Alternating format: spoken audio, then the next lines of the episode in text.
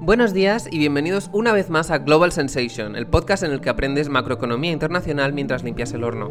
Yo soy vuestra locutora Celeste Miranzo, especialista en relaciones internacionales, estudios latinoamericanos y derechos humanos. Hoy nuestro tema del día es la aparente ola de inflación que se está desatando en todo el mundo desde el año 2021, justo después de que se desencadenara la pandemia. En el último año los precios de los productos y servicios más básicos han subido más de un 10% en Brasil, un 7% en México, un 6,5% en España y un 7,5% en Estados Unidos. Estos son datos de la OCDE, pero yo como residente en México les garantizo que los precios en México no están subiendo solo un 7%. Y si tengo que decir fuente celeste miranzo, es entre un 20 y un 30. Pero bueno, eh, ¿por qué está ocurriendo? ¿Es pasajera o ha venido a quedarse? ¿Cuánto más va a subir mi compra semanal? Y antes de entrar en todas las respuestas, tengo una mala noticia y una buena noticia. La mala noticia es que yo no soy experta en economía. La buena noticia es que he traído a un invitado que sí es economista. Damos la bienvenida a Guillermo Fajardo, consultor económico financiero, asesor financiero certificado y máster en derivados e inversiones alternativas. Buen día, Guillermo. Hola, buenos días. Bienvenido a Global Sensation. Eres nuestro primer invitado, pero no el último. ¿Qué te parece? Bueno, encantadísimo, ¿no? Eh, estrenando aquí por todo lo alto y, vamos, encantado porque además es que es como el mejor momento para hablar de la inflación. Yo siempre he sido un poco friki y en esta última década ha sido como el tema un poco más marginado. Ah, sí es cierto, sí es cierto. Pues ya casi empezamos, pero antes vamos a decir nuestras direcciones de redes sociales. Global Sensation está en Instagram como arroba Global Sensation Podcast, todo junto. No me busquen en Twitter, no tengo tweets puestos. Eh, yo estoy como arroba Celeste Miranzo en Instagram y Twitter. Y Guillermo Fajardo está en Twitter como arroba GuilleFC, todo junto. Por último, Global Sensation, aparte de podcast, es un blog de suscripción gratuita, así que pásense por globalsensation.substack.com para encontrar contenido extra de cada episodio.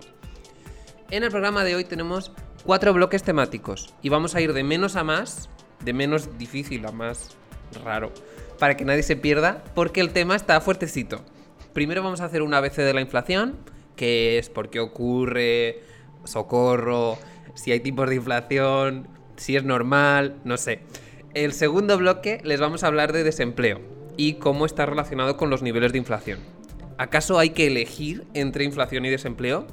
Averiguaremos averiguaciones. En tercer lugar, vamos a ver qué es lo que puede hacer un gobierno para combatir la inflación, porque digo yo que para eso está. Y en cuarto lugar, en el bloque final, ya nos vamos a ir full international, full global, full sensation y vamos a hablar de shocks, de shocks globales, de bloques de poder y de cosas más bien extrañas. ¿Estás listo, Guillermo? Perfecto. A mí, por mí, perfecto, vamos. Ok. Pues, ¿qué es la inflación? La inflación es un momento especial. No.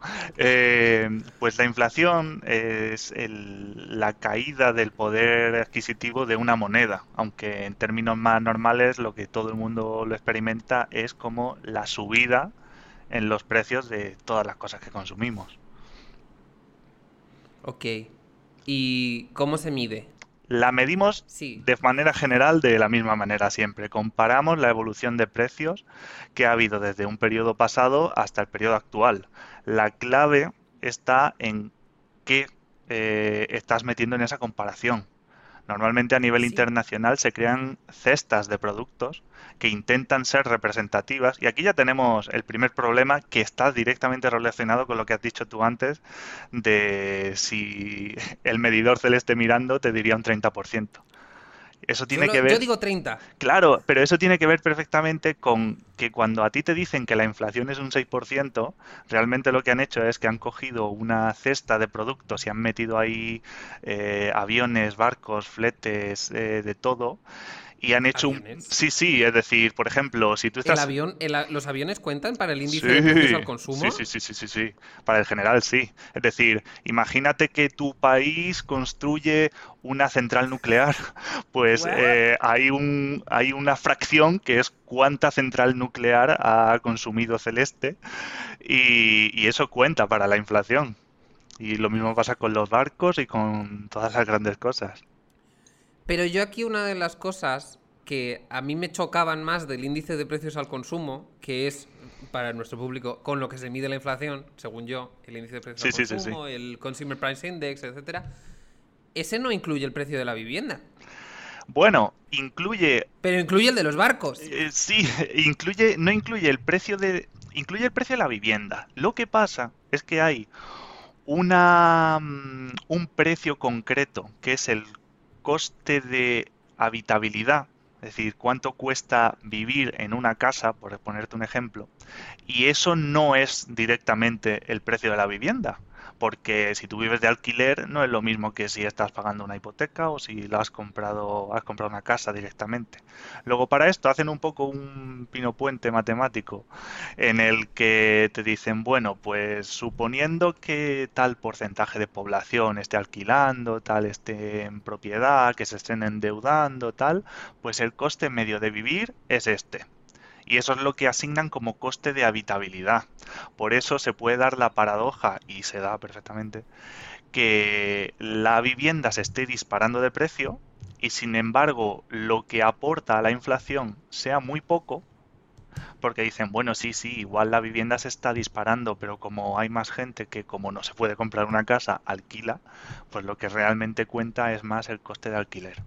Y si la vivienda está subiendo un 40% y el alquiler que aunque suba mucho, solo está subiendo un 10%, pues a lo mejor en la inflación solamente va a contar ese 10% o va a pesar mayoritariamente. Y al final acabo yo sin poder comprarme una casa. Claro, efectivamente. Entonces tienes esa paradoja. Yo ese pino puente matemático, la verdad es que me queda un poco remoto. Eh, Porque no... Luego en el fondo es bastante simple. son ponderaciones, ponderaciones básicas. Pero ya vuelves a tener otro sesgo y acabas de empezar. Es decir, sesgo número uno, estás escogiendo tú en una cesta los productos y tú estás diciendo cuánto se consume de cada uno, que no lo estás diciendo aleatoriamente, pero ya estás haciendo asunciones, al darle peso sobre todo. Y luego, número dos, ya empiezas a hacer ajustes finos, como este de la vivienda, mmm, que pueden ser más o menos cuestionables. Sí, ok. Y otra pregunta que es muy relevante, que está en el ABC de la inflación, es ¿por qué hay inflación? ¿Por qué suben los precios todos los años? ¿Por qué? ¿Por qué? ¿Por qué, señor? Claro, esto, esto es más complicado porque hay un hay bastantes teorías, sobre todo de los 60 en adelante, que intentaban determinar como una tasa natural, ¿no? Eh, eh, estable de, inflación, como intrínseca a la naturaleza humana, tal. Pero la realidad es que eso, todo lo que sabemos hasta ahora indica que no es cierto. Es decir, que no hay una tasa natural ni de inflación ni de paro, ah, sino que viene definida en gran medida. Hay una tasa natural siempre y cuando tú tengas un sistema inmutable. Pongamos eso eh, no suele aplicar a personas. Claro, no suele aplicar a, personas ni siquiera a estados. Lo que pasa es que sí que es verdad que hay una inercia cultural que por ejemplo tú sabes que España o México o Estados Unidos pues van a seguir por cierta senda porque socialmente son de una manera determinada. Entonces eso sí que tiene una implicación, ¿no? La, la rigidez social de un país se termina trasladando en cierta medida a cómo toma mm, decisiones tanto políticas como económicas como de cualquier tipo y eso termina teniendo un reflejo en los medidores económicos. ¿Qué pasa? Que eso no quiere decir que España vaya a tener siempre una tasa intrínseca de inflación o de paro X, sino que mientras no cambie de senda estructural, pues sí que es verdad que va a tener más o menos esos niveles pero tú estructuralmente puedes cambiar. Simplemente no es un cambio trivial, sino que implica una reforma social. O sea, que no hay una tasa natural de inflación que tenga que ser el 2% cada año, como yo había leído en mis bueno, de texto hace 10 años. Eso es normalmente el objetivo que se marcan los bancos centrales, y esto es porque la inflación, dentro de lo que cabe, se, estima que es preferible a la deflación, a la caída de los precios simplemente por una cuestión de incentivos. En el ¿Qué pasa cuando hay deflación? Ah, perdón, perdón, Sí, sí, sí, sí. No, no, es perfecto eso. Eh, cuando hay deflación, la, deflación, para, para, aquellos oyentes que no lo sepan, es una caída sostenida en el tiempo de los precios. Básicamente es lo inverso a la inflación. Claro, la deflación, que puede sonar muy bien en el sentido de, oye, pues mm, cada año el mismo dinero va a poder comprar más cosas. Si tú antes te podías comprar un ordenador potente con mil euros, a lo mejor el año que viene esos mil euros te dan para comprarte uno 15 veces más potente. El problema de esto. Eso suena bien. Eso suena, eso, suena muy bien. Porque eso no es bueno, Guillermo. El problema, claro, es que cuando tú estableces unos incentivos de esa forma, eh, la gente va a tender a, aguantarse el máximo posible antes de generar ningún tipo de, ah. consunción, ¿no? De, de actividad económica. Y eso puede generar una cascada que normalmente por esto que comentábamos antes, de los economistas muchas veces siendo más matemáticos de la cuenta, está un poco exagerada. Porque por mucho que a ti tu dinero mm, el año que viene te compre más que ahora, pues mira, eh, vas a seguir comprando comida, porque no te puedes esperar a comer al año que viene. Pero, pero el efecto sí que podría ser bastante negativo y sobre todo, igual no negativo en el largo plazo, porque ya veremos después cómo las expectativas juegan aquí un papel muy importante. Pero el shock inicial de cómo tenemos estructurado el mundo hoy día de cadenas de suministros y tal sería gigantesco, demoledor. Entonces, normalmente a lo que se apunta, lo deseable sería un poco la estabilidad de precios. Pero como se, por esto que hemos hablado, se asume que la inflación es, en todo caso, algo preferible a la deflación, pues en vez de quedarnos en el 0%, que si nos desviamos un poco hacia la deflación puede ser un problema, pues ponemos un objetivo ligeramente más alto, el 2% de inflación, como para tener ese colchón, ¿no? Por si acaso. Sí. Ok, o sea que no es, o sea, yo, yo lo que tenía entendido es que si la, el índice de subida de precios era el 0% y los precios ni subían ni bajaban, eso era horrible y era como estar rozando la, que, la crisis la tengas aquí en el cuello soplándote en la nuca. y Esto, claro, es verdad, es verdad, es que se suele decir siempre así. Pero es, suele ser por correlaciones que se suelen establecer, ¿no? Es decir, esto es un poco el tema de, del ceteris paribus, ¿no? De si todo sigue exactamente igual y solo cambio esto, igual es que está yendo algo mal. Pero no tiene por qué. Es decir, en un entorno mm, que a lo mejor la economía está creciendo poco, ¿por qué ibas a querer tener inflación? Entiendo. O sea que, de normal, si hay una subida de precios del 0%, los economistas dicen que a lo mejor te puede hacer un efecto cascada de aquí, aquí, aquí, aquí, aquí, aquí, y hay una crisis. Claro. Pero a lo mejor no. Claro, depende, está muy relacionado con los niveles de producción y de crecimiento que haya. No es lo mismo tener un nivel alto de inflación con un nivel alto de crecimiento que un nivel alto de inflación sin crecimiento o viceversa. Esos son escenarios raros que suelen llevar, suelen ser indicadores de que algo va mal. Lo raro aquí es que te desalinees mucho entre mm, tasas de crecimiento e inflación. Ahí suelen ser indicadores de que algo se está cociendo raro. Ok. ¿Y tienes algún ejemplo de eso? pues... ¿De cuando se desalinean la inflación y el crecimiento? Sí, pues mira, Mm, ahora mismo eh, tenemos un ejemplo en vivo en directo ahora mismo con Turquía. Turquía ah. desde el 2005-2006 eh, hizo un truquito de cambiar su moneda, ¿no? Esto, esto que por ejemplo lo han hecho mucho en Venezuela y en Argentina, de había habido una inflación histórica alta y lo que habían hecho es cambiar el, su moneda de, oye, pues un millón de liras turcas de antes te lo cambio por una nueva lira turca, ¿no? Entonces ahora una moneda equivale a un millón de las de antes. Esto lo ha hecho México. Eso también, sí, lo han hecho, vamos, y España en su día también lo hizo, sí. Los sospechosos habituales un poco, la verdad. Pero, Pero bueno, ¿qué pasó? Desde entonces la lira turca y Turquía en general, la economía les fue yendo muy bien, muy bien. Eh, empezaron a hacer las cosas bastante bien, atrajeron muchísima inflación, sobre todo de, Europa, que se estaba... ¿Inflación o inversión? Eh, inversión, perdón. Inversión. Inversión europea porque en parte querían alinear su economía con la expectativa de a largo plazo unirse a Europa. Plan que luego se fue a tomar por saco por la deriva autoritaria que tomó Erdogan. ¿Qué pasa? Y porque sabemos cómo son en la Unión Europea, que son un poco in the racist side. Sí, Y dicen, no, Turquía no, Turquía no, y luego los ves. De hecho, es que Erdogan se lo puso un poco como en bandeja. Yo lo veo así, porque si simplemente hubiesen tenido que rechazar a Turquía, pues hubiese sido como en plan de, bueno, eh, vaya racista, no sé qué, no sé cuánto. Entonces hubiese sido como demasiado evidente. Erdogan... Pero como se puso autoritario, pues claro, es, por ah, autoritario, no ya está. respetas los derechos humanos. Hungría, tú escóndete. Claro, efectivamente. exactamente, es eso.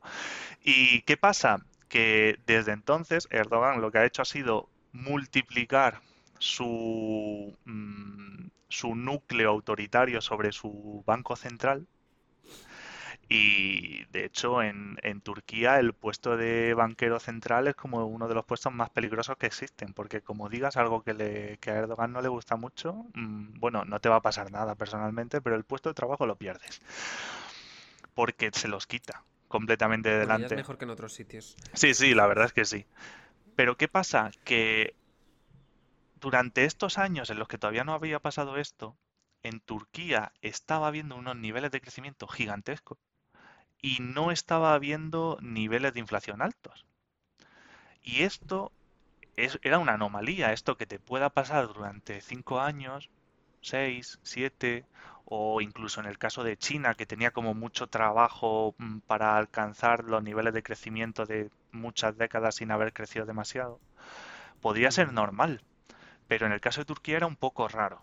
¿Qué ha pasado? Cuando se ha visto que este nivel de crecimiento se estaba sustentando en un montonazo de deuda que estaban escondiendo a través de a través de bancos un tipo de bancos en la sombra no es decir que toman préstamos pero no los contabilizan como préstamos. Entonces se está viendo que claro que aquí realmente lo que estaba pasando es que tú en gran medida estabas creciendo a base de deuda.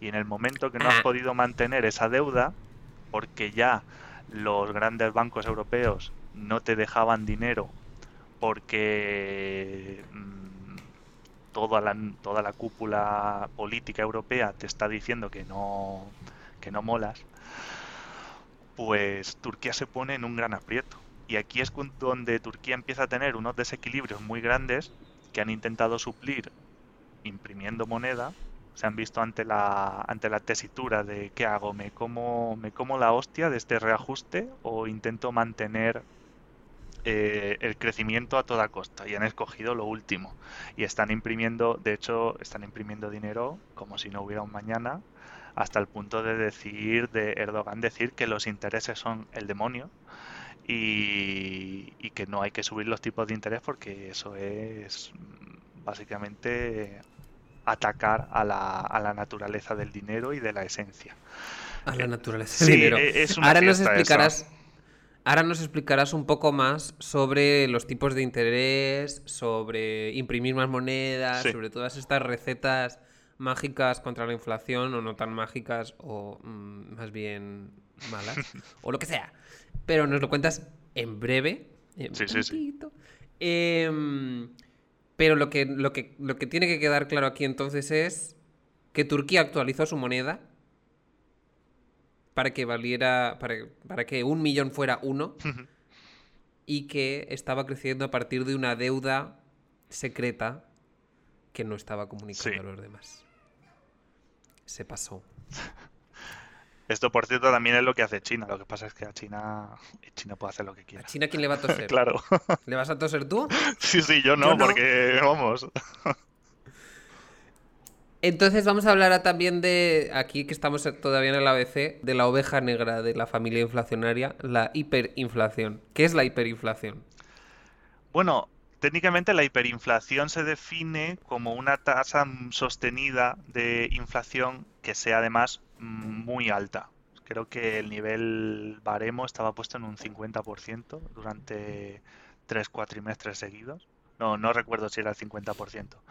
Pero realmente la hiperinflación, y aquí viene la clave, yo creo que en cierta manera deja muy de lado el aspecto económico matemático para convertirse en un fenómeno social mm, completamente social y que tiene muchísimo más que ver con un análisis de comportamiento de los individuos a gran escala que con que con simplemente unos procedimientos matemáticos. Y de hecho, todos los grandes noveles que está viendo últimamente de, economía, o muchos de ellos, tienen que, se los están llevando eh, sociólogos.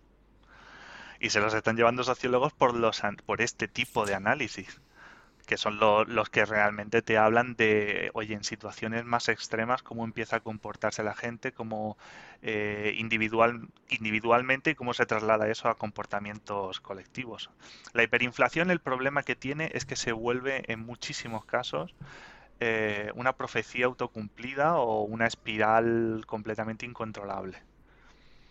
Y pues imagínate, es que si tienes oyentes argentinos, pues ellos ya lo habrán en cierto grado vivido. No hablemos ya de Venezuela o no hablemos ya de, otros puntos. Y en Turquía están surfeando ahora, están en el punto de ¿tenemos hiperinflación o todavía no? Su inflación ahora, ahora mismo yo lo vi ayer en el, en el stats de la OCDE, es el 50. Sí, sí, sí, sí. 50. Y eso es mucho realmente porque pues imagínate. Es que las cosas valgan la mitad más sí. de un año para otro. Sí, aunque Turquía está haciendo ahí cosas un poquito raras también, pero... Esto no es ciencia, ¿vale? Lo que voy a decir. Que, que conste para nuestros oyentes, esto es percepción. Eh, pero mi percepción de residente en México eh, es que realmente aquí la inflación se ha vuelto un fenómeno sociológico. De que la gente, o sea, lleva un año Hace un año que los, que los economistas están hablando de que hay una inflación. Pasajera, no se sabe. ¿Se quedará? ¿Es peligrosa? Tampoco se sabe. Todos tienen sus teorías. Pero pasados unos meses, eso ha caído en la población mexicana y ahora todo el mundo está subiendo los precios como en pánico, en plan de... Para, que los subas tú, los subo yo. Ese es el punto. Y cuando los subes tú, los sube el otro. Y cuando los sube el otro, los sube también el otro. y, y realmente, realmente, si la inflación es de un 7%, la gente percibe que hay mucha más inflación de, la que, de la que realmente debería haber y sube los precios acordemente. Y lo que valía ayer 400 hoy vale 500. Y eso no es un 7. Sí. Eso es una subida de un 25. Es que eso es muy Yo estoy viendo eso y lo juro aquí delante de este Zoom. Eso es hiper importante. Te lo digo completamente en serio. De hecho, eh, ayer estaba hablando con mi hermano y me pasó una foto mm, de él es muy de cabrearse, ¿no? Con noticias y cosas por el estilo. Y era literal un artículo de Forbes diciendo eh, trabajadores que, que, la inflación sea la más alta en los últimos 40 años no quiere decir que vuestros salarios tengan que crecer al mismo ritmo. Y yo, pero claro, imagínate, eh, pero ¿por qué está diciendo la clave? E, esto es bastante, vamos, yo si viera eso yo me cabrearía un montonazo. Pero ¿por qué dice eso? Porque realmente el punto de inflexión donde la inflación se vuelve un problema gordo es no es cuando simplemente empiezan a subir los precios, sino cuando, como tú justamente has dicho, empieza a calar en la población la idea de que están subiendo los precios y que por eso se necesita hacer una actuación. Una actuación que puede ser, pues oye, si yo soy el frutero o yo soy cualquier vendedor, pues subo mis precios un poquito como para protegerme. O si yo soy un, si yo soy un trabajador, pues pido, oye, súbeme el salario un poco. Y sobre todo la clave es cuando se empieza a notar un aumento de los salarios. Ese suele ser el punto clave donde, donde ya es muy difícil parar la inflación. Sí, aquí en México los salarios no están subiendo, eso sí te lo digo. También, ah, es eh, verdad, también es importante decir que la inflación normalmente, sobre todo en, en, lo que vienen siendo los productos básicos, la cesta de la compra y tal, es más alta de la que se suele comentar por un fenómeno que no sé si has escuchado que se llama shrinkflation. Ah, sí. la reduflación. Sí, sí, sí, eso. Se da muchísimo. Aquí, aquí, allí en México no lo sé, pero aquí en España se da muchísimo y en Estados Unidos también. Que es esto de, oye, te voy a vender, no, no, las patatas te las voy a vender al mismo precio. Lo que pasa es que ahora a lo mejor te pongo un 30% menos de patatas en la bolsa o algo por el estilo. Eso sigue siendo un aumento de precios hmm. encubierto. Sí. Sí, esto yo creo que aquí se hace, en México se hace menos, porque aquí es como, es que me da igual. Ahora vale un 30% más y punto. Y te fastidias. Y si el pan valía 37 pesos antes, ahora vale 42. La inflación de cara. y la que soporte. Eh, pero esto, esta discusión sobre la subida de los precios y los salarios es bien importante porque eso es lo que al final percibe la gente. En plan, si yo gano mm, mil dólares al mes, pongamos, y antes con eso me podía hacer cuatro compras y ahora me puedo hacer tres, realmente mi nivel de vida está bajando. Efectivamente. Entonces hay una competición entre cuánto puedes comprar con tu salario y cuánto suben los precios. ¿Verdad? y este es el. Este es, este es el. La clave o el inicio de este segundo bloque de, nuestro programa, que era la discusión entre el desempleo y la inflación. ¿Cuál es la relación entre el desempleo y la inflación? Bueno. ¿Quién es Philips? ¿Para qué trabaja? Bueno, Philips, es que esto es súper interesante porque eh, el pobre Philips, que por cierto es tocayo mío, se llama William, eh, se llamaba, eh, es, uno de estos, es uno de estos personajes muy curiosos. Es un, era de Nueva Zelanda y se crió en una granja. Y era una persona muy... Mm, claro, criarte en una granja en los años 20, en los años 1910, pues imagínate, en Nueva Zelanda. Pero el tío era un genio y aprendió, se sacó una ingeniería eh, eléctrica Mm, por su cuenta recibiendo libros por correo y era el típico super nerd que le arreglaba y le inventaba cacharros a todo su pueblo. Era un locuelo. Se fue a China, se fue a Rusia, se fue a Londres, participó en la Segunda Guerra Mundial, lo, oh. lo capturaron en el, mientras estaba capturado, se dedicó a hacer, eh, construir como versiones en miniatura de, electrodomésticos para que los que estaban allí presos pues, pudieran hacerse test y cosas por el estilo. Eh, un personaje. Ah. Y el caso es que cuando terminó escapando de, de donde estaba capturado y volvió a Inglaterra, él estudió sociología. Él había estudiado ah, ingeniería eléctrica y luego, fascinado por la capacidad de gestión y las dinámicas que se generaban entre los presos que habían sido sus compañeros, dijo, oye, aquí hay chicha, aquí hay una... Aquí las personas y cómo se organizan, aquí hay algo más que no estamos viendo. Y se dedicó a estudiar sociología. Qué persona tan extraña. Sí, sí, sí. ¿Y cómo llegó a las discusiones sobre el desempleo? Y la clave aquí es que él gran parte de su obra se dedicaba a criticar, en cierto sentido, a todo toda la economía que se venía desarrollando desde, pues, desde incluso Keynes incluido, que era moderno en su época, porque decía que la economía debe entenderse como los flujos que van variando entre relaciones de grupos de personas y que los economistas muchas veces pecaban de dar fotos fijas, de analizar eh, de analizar a fin de año o a fin de ciclo o algo y que una medida que se dé a fin de un ciclo no quiere decir que por medio no haya hecho algún daño especialmente grave. Es decir, imagínate, es como si un médico te dijese, eh, oye, mira, mm, sé cómo tienes la columna muy mal. Así que lo que voy a hacer es, te voy a abrir por la mitad, te voy a sacar toda la columna y luego la voy a, remodelar y te la voy a poner otra vez. Cuando termine de ponértela va a estar, va a estar perfecto. Y claro, ese médico está obviando lo evidente. Tú no puedes sobrevivir a que en un punto intermedio te quiten la columna. ¿Entiendes lo Qué gráfico, muchas gracias. ok. La gracia, la gracia de esto es que Phillips decía que que tú diseñes un final óptimo no quiere decir que por el camino no haya podido pasar algo terrible que no puedas soportar. Y si tú no puedes soportar, la economía no puede soportar ese punto intermedio, pues obviamente no vas a llegar a tu punto final teórico. Por lo tanto, todo debería ser entendido como flujos que van evolucionando y tú deberías analizar todas las etapas.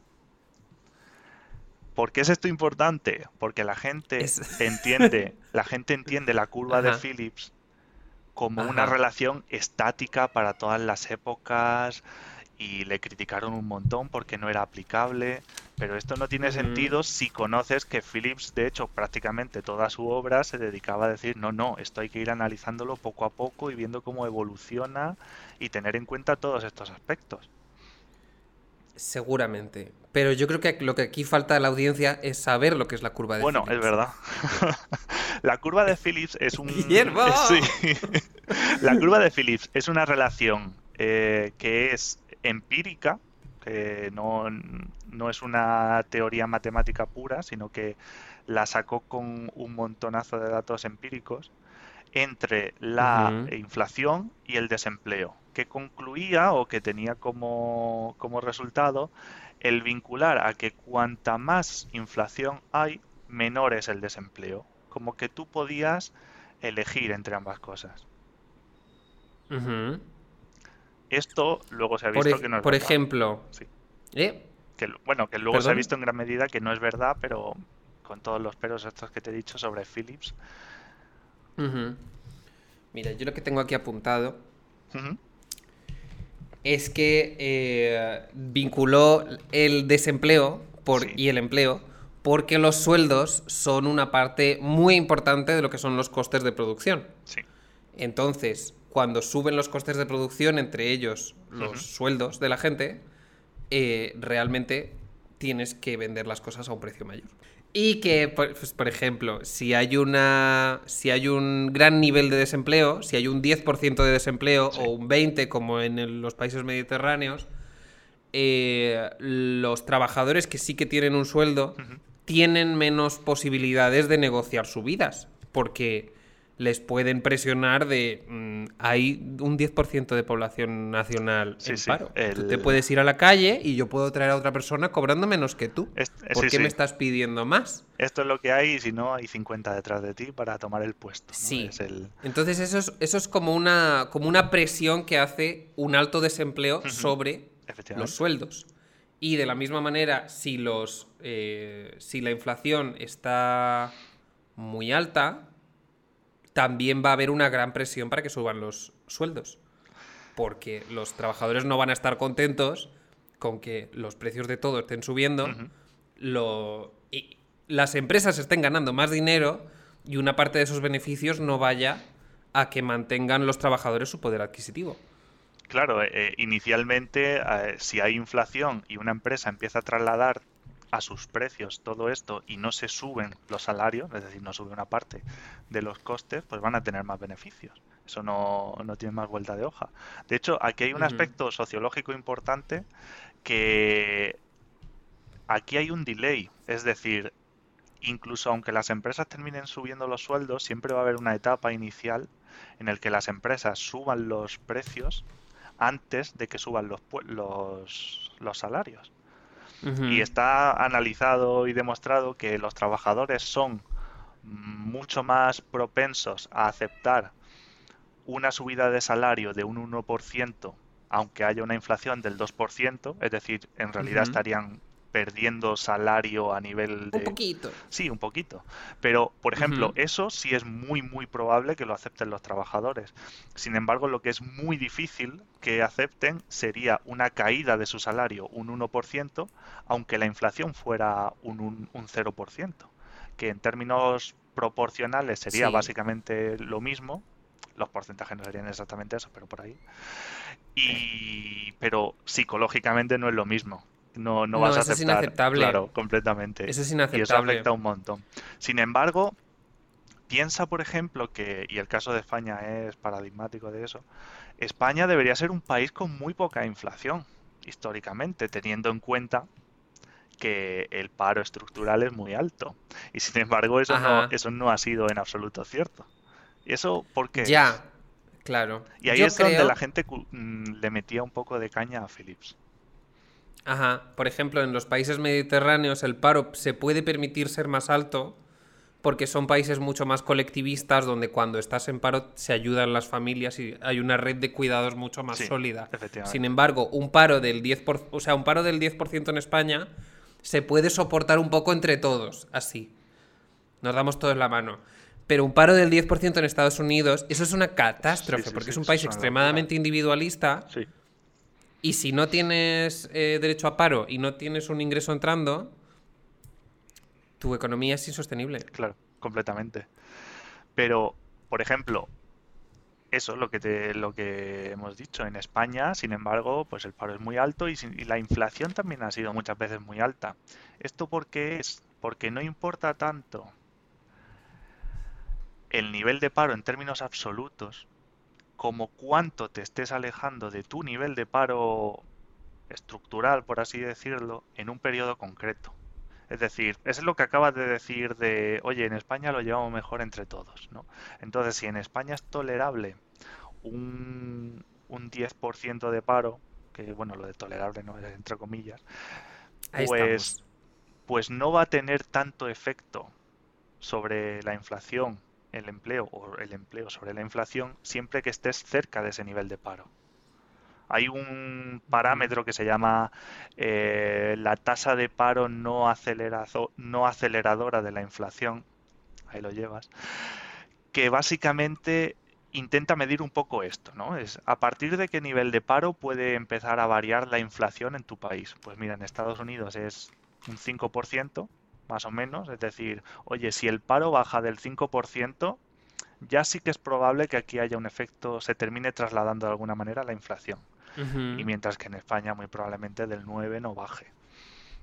Es decir, en España... Si en España hubiera un paro del 5% y su tasa natural no aceleracionista es el 9, eh, sí que podría haber un efecto inflacionario. Efectivamente.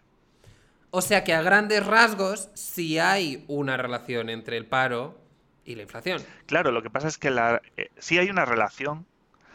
Lo que pasa es que la relación no es una relación, mm, digamos, escrita en roca, ¿no? Directa. Sí.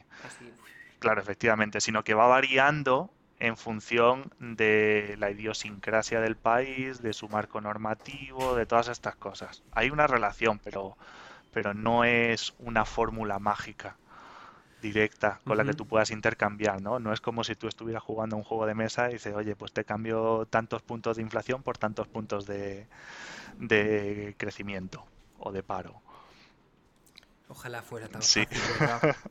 Eso le encantaría a los economistas que no salen al mundo y viven en sus burbujas de matemáticas. Por, em, suerte cada vez hay menos de eso y se pone muchísimo hincapié, pero sigue habiendo. Ah, bueno. A que me hago economista. Em, yo tengo aquí una crítica que le estuvieron haciendo a Philips lamentablemente, mis peores enemigos, que son eh, los monetaristas de Milton Friedman, etcétera, etcétera. Pero tenían una, teoría que era como, güey, esto, esto suena verdad. Que era eh, sobre cómo se retroalimentaban mutuamente el paro y la inflación con respecto a expectativas.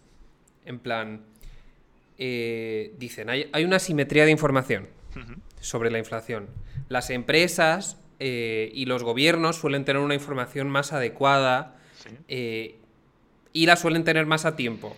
Y los trabajadores suelen ser más reactivos. Entonces se crea una expectativa adaptativa a la inflación. Claro. ¿Qué quiere decir? Que los trabajadores y hasta cierto punto también las empresas tienen una expectativa de que la inflación va a ser X.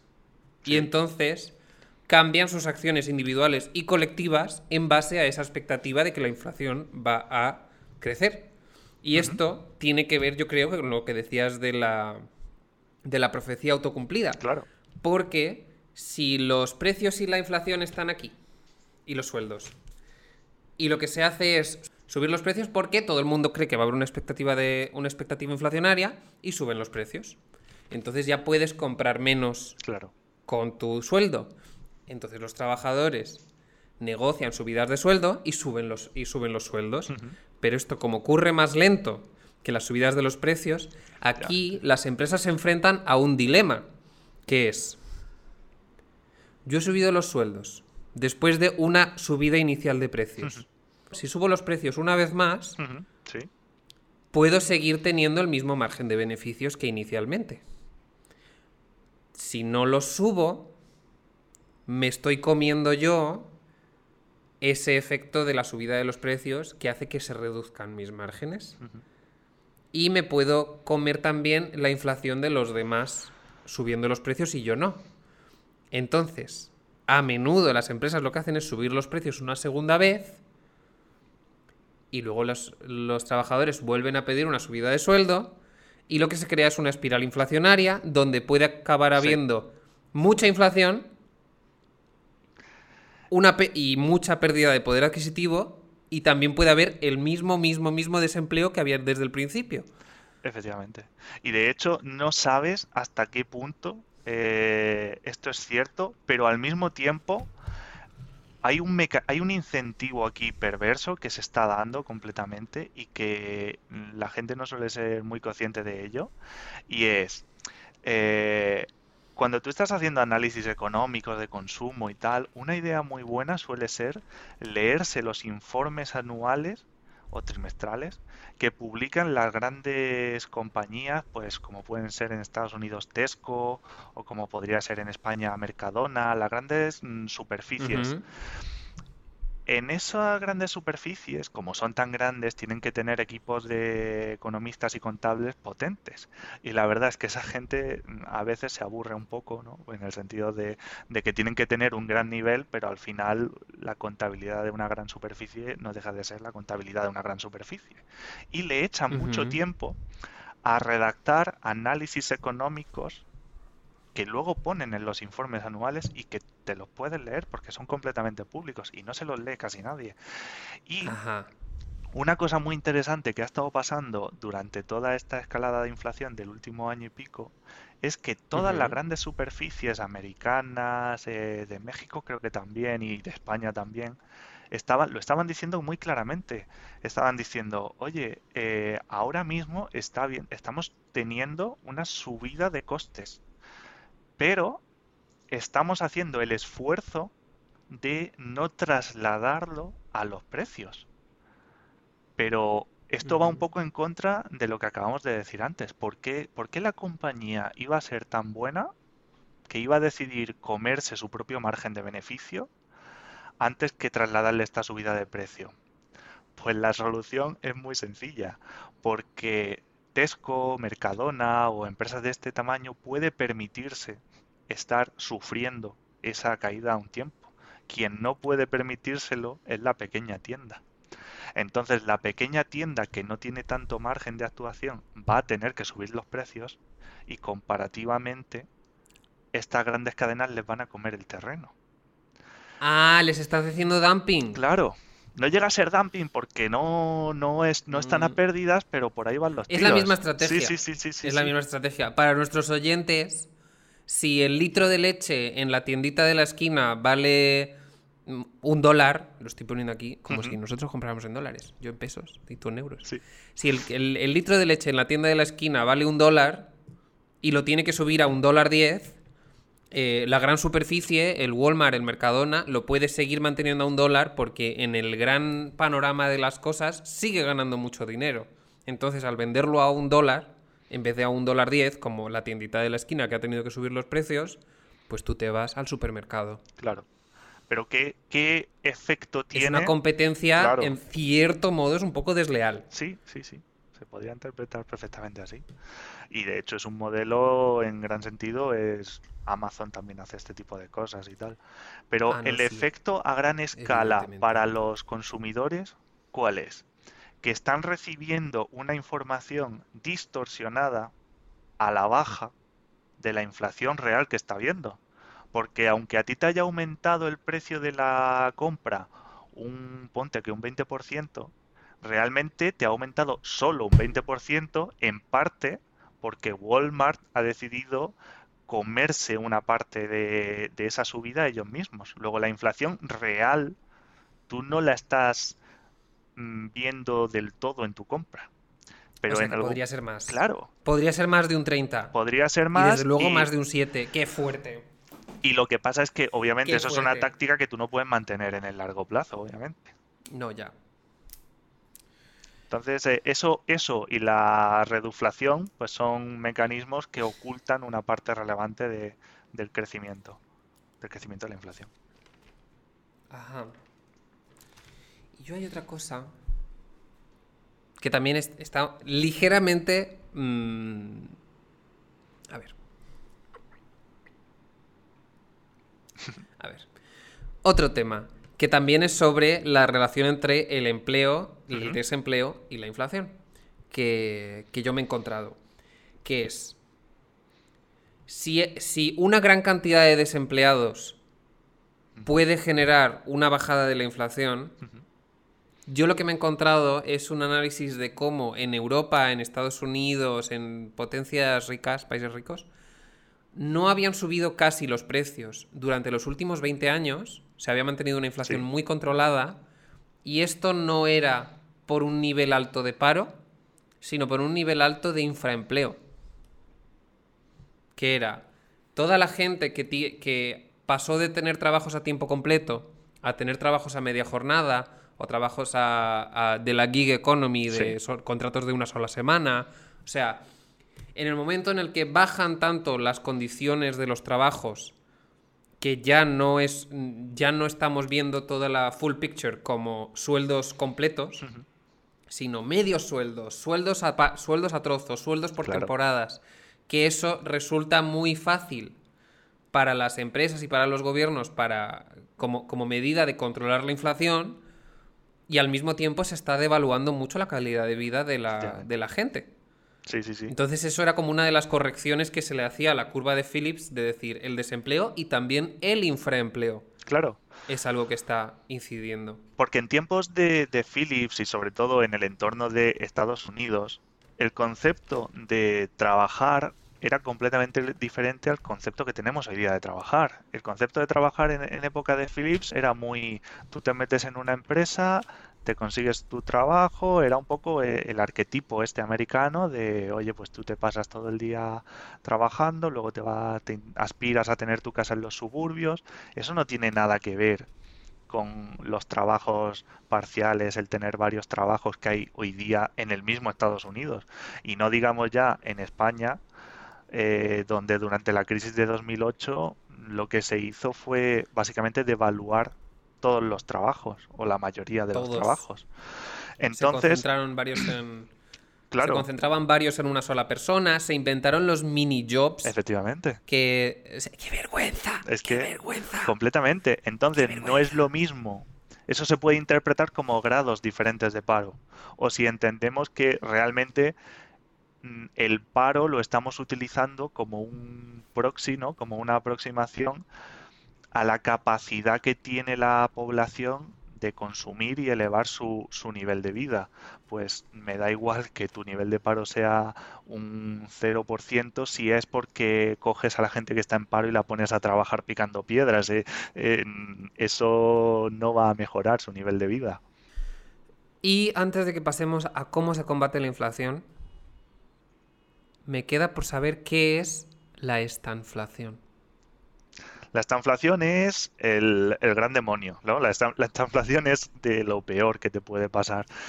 Y básicamente... ¿Eso es lo que tienen en Japón, perdón? ¿Es eso? Eh, bueno, yo, yo diría que no. En, Japón están más bien en, deflación y... Ah, Pero muy leve, muy leve. Y lo que pasa en Japón es que eso está mezclado con el envejecimiento de la población, lo cual hace un efecto muy extraño.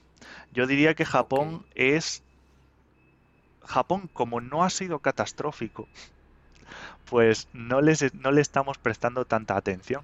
Pero llevan tres décadas completamente atascados y yo creo que Japón es casi punto por punto una visión futura de lo que le va a pasar, por ejemplo, a España. Porque si te fijas, ellos también tuvieron en los 90 una crisis inmobiliaria, ellos reaccionaron ante su crisis inmobiliaria de exactamente la misma manera que ha hecho el resto del mundo con la crisis inmobiliaria de 2008. De hecho, la, es que se tomaron de Japón las ideas para combatir la crisis inmobiliaria mundial de 2008. Y claro, pues si tú ves lo que le ha pasado a Japón después, ¿no? Está como en esa calma chicha que ni crecen ni... Pero los precios como no crecen mucho, pero como los precios tampoco les están subiendo mucho, pues tan, no sé, están muy atascados. Llevan ya tres décadas atascados y, no tienen ninguna perspectiva de que vayan a salir de ahí. Te he mega distraído sobre la y al final me acaba... te he distraído sobre la estanflación y me he acabado enterando de que Japón es el presagio para Europa. Japón es un caso de estudio interesantísimo. Pero volviendo a la estanflación. La estanflación es, el demonio. La estanflación es un escenario en el que al mismo tiempo tu economía está cayendo y tu inflación está subiendo mucho, subiendo mucho por lo que sea. El caso paradigmático que los americanos tienen una especie de trauma generacional con esto eh, fue durante la crisis del petróleo de los 70 en Estados Unidos, donde, claro, si hay una economía dependiente, todas las economías son dependientes del petróleo. Pero si hay una economía que es dependiente del petróleo y además orgullosa de ello, eso es Estados Unidos. Y en los 70 el precio del petróleo se disparó por crisis política, por los primeros ataques de la OPEP y todo. Pues uno podría decir que en cierto sentido por cómo le volvía en, forma de boomerang la política exterior al propio Estados Unidos, pero bueno. hablaremos de ello en breve. Hablaremos de ello en breve en la, en la sección internacional. Pero entonces, con esa crisis, ¿qué pasó con la esta inflación? Pues claro, tienes que al mismo tiempo la economía se está paralizando, hay gente perdiendo los empleos por todos lados. Eh, la gente que mantiene el empleo, a lo mejor su empleo está mm, siendo un poco el, nacimiento este de los empleos parciales, de oye, te tengo que recortar horas, de cosas por el estilo, pero al mismo tiempo están subiendo todos los precios. Es decir, mm, vas a cobrar la mitad porque a lo mejor te han tenido que reducir a media jornada si no es que has perdido directamente el empleo, pero además ahora tu coche que lo tienes que utilizar hasta para ir a comprar el pan porque eres americano, eh, te va a costar moverlo el 100% más, porque la gasolina se está multiplicando y como la gasolina la utilizan no solo para tú, para ir a comprar el pan, sino que hasta la utilizas para crear los eh, fertilizantes que le echas a tu comida, pues, ¿qué quieres que te...? Sí, sí, sí, una parte importante. ¿Pero eso es a la gasolina? Eh, bueno, el petróleo, derivados del petróleo. Ah, bueno, ah, ok, ok. Y... el petróleo se hace todo. Claro, entonces, tienes como lo peor de los dos mundos. Porque si tú estás, si los precios están subiendo mucho, pero al menos tu salario está subiendo, la economía está subiendo y tal, pues las, se contrarrestan parcialmente. Pero si tú estás perdiendo dinero, tú estás perdiendo horas de trabajo, tú estás perdiendo capacidad productiva y al mismo tiempo los precios se están multiplicando, pues es que estás recibiendo por todos lados, es lo peor. Great. Entonces tenemos como varios escenarios negativos que no nos gustaría tener. No nos gustaría tener una deflación, o sea, eh, un crecimiento negativo de los precios, no nos gustaría tenerla porque podría ser una reacción en cadena. No nos gusta tener la inflación alta porque eso puede querer decir que perdemos poder adquisitivo y los sueldos tienen que ir parejos y se puede crear una espiral inflacionaria. Y tampoco queremos los precios en hiperinflación, porque eso además es, un, eso es una pesadilla en vida. Completamente. Entonces la situación ideal es un poquito de inflación y desempleo establemente bajo. ¿Correcto? efectivamente. Que tu, que tu crecimiento económico, que la inflación acompañe a tu crecimiento económico. Deseablemente que tu crecimiento esté algo por encima, ¿no? Pero.